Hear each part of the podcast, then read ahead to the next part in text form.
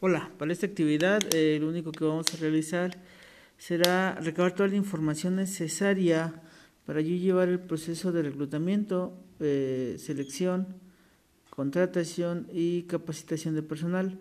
Eh, de los pasos que ustedes, bueno, que ya se han visto durante estos días y que ya habíamos abordado en las sesiones en, presenciales en el aula, vamos a elaborarlo por pasos ¿Cómo lo aplicarían ustedes en la empresa? ¿Cuál empresa? La de ustedes, la que ustedes habían, eh, habían realizado. Eh, es, es, algo sencillo, solo es recabar toda la información que requieren. ¿Quién me va a estipular eh, lineamientos? Ustedes mismos, porque es su empresa.